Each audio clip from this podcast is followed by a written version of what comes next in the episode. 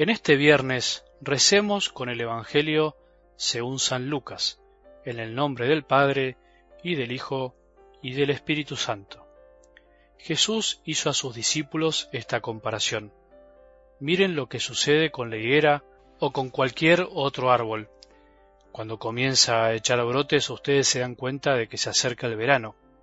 Así también cuando vean que suceden todas estas cosas, sepan que el reino de Dios está cerca. Les aseguro que no pasará esta generación hasta que se cumpla todo esto. El cielo y la tierra pasarán, pero mis palabras no pasarán. Palabra del Señor.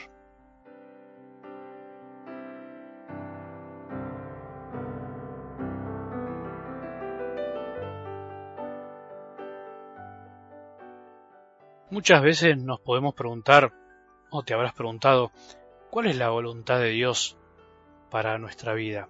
¿Qué es lo que quiere que hagamos? ¿Cuántas veces nos preguntamos eso en la vida? ¿Qué tengo que hacer concretamente para vivir sirviendo, para hacer lo que Dios quiere?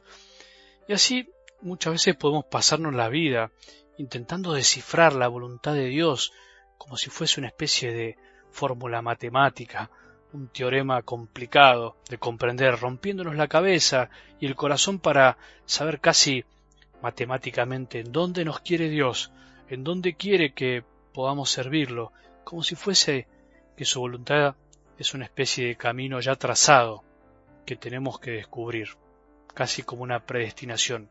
Cuidado, hay mucho de eso en la iglesia también. ¿No te pasó alguna vez?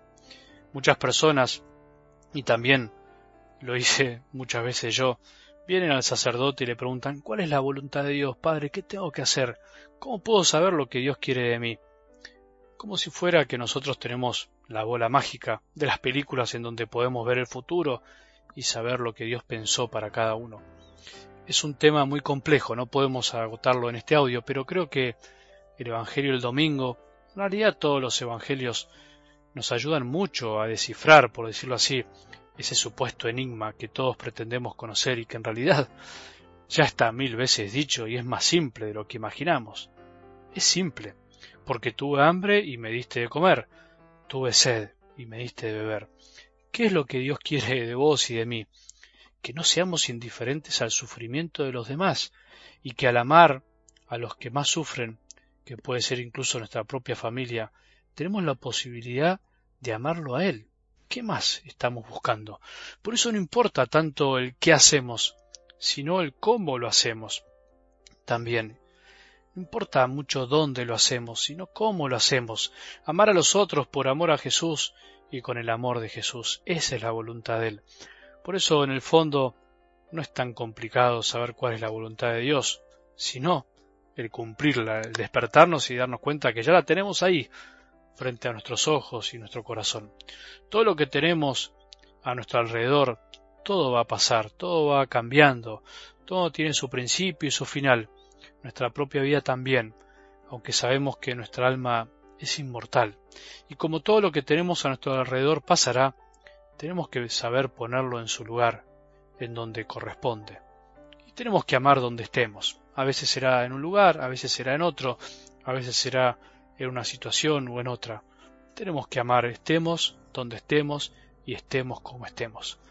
Con algo del Evangelio de hoy te propongo que traslademos este anuncio de Jesús de que hay que estar atentos a su venida, de que hay que aprender a distinguir, así como distinguimos en la naturaleza a través de los signos y manifestaciones, que hay algo que vendrá después, asimismo te propongo y me propongo que hoy pensemos esto llevado a nuestra vida espiritual pero concretamente a nuestro día a día, no tanto que pensemos en el futuro, en su segunda venida, sino en las venidas continuas de Él a nuestra vida, a la presencia del reino de Dios en nuestra vida cotidiana, en cada cosa que hacemos.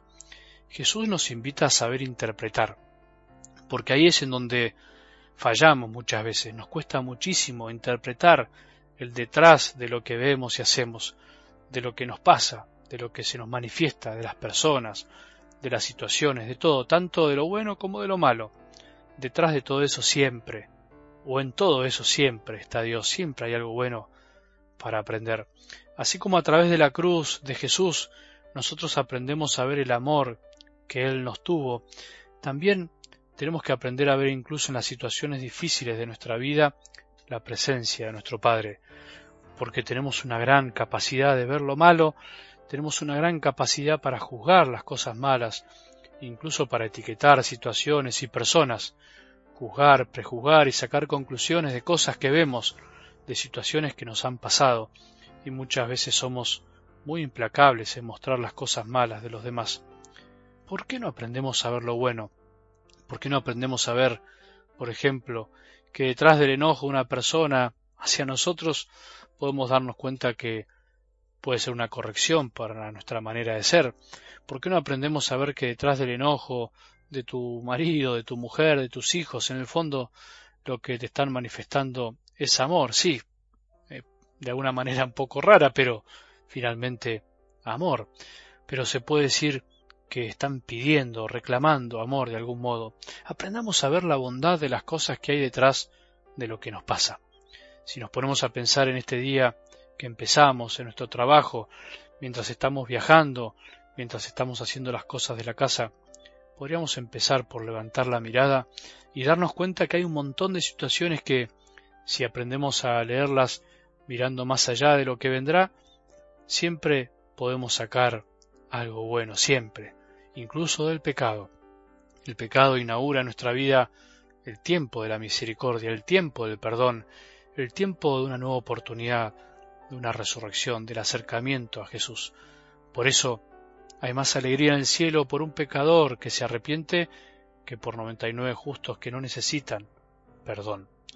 Y esto no es para caer en un optimismo ingenuo, sino para realmente ver la presencia de Dios en nuestra vida como Él quiere. Porque si no, reducimos la presencia de Dios y la experiencia de Dios a las cosas buenas que nosotros vemos y a las cosas que nosotros consideramos que son buenas. Dios está siempre, Él está en todas partes, está en nuestro corazón, solo hace falta aprender a descubrirlo. Que tengamos un buen día y que la bendición de Dios, que es Padre misericordioso, Hijo y Espíritu Santo, descienda sobre nuestros corazones y permanezca para siempre.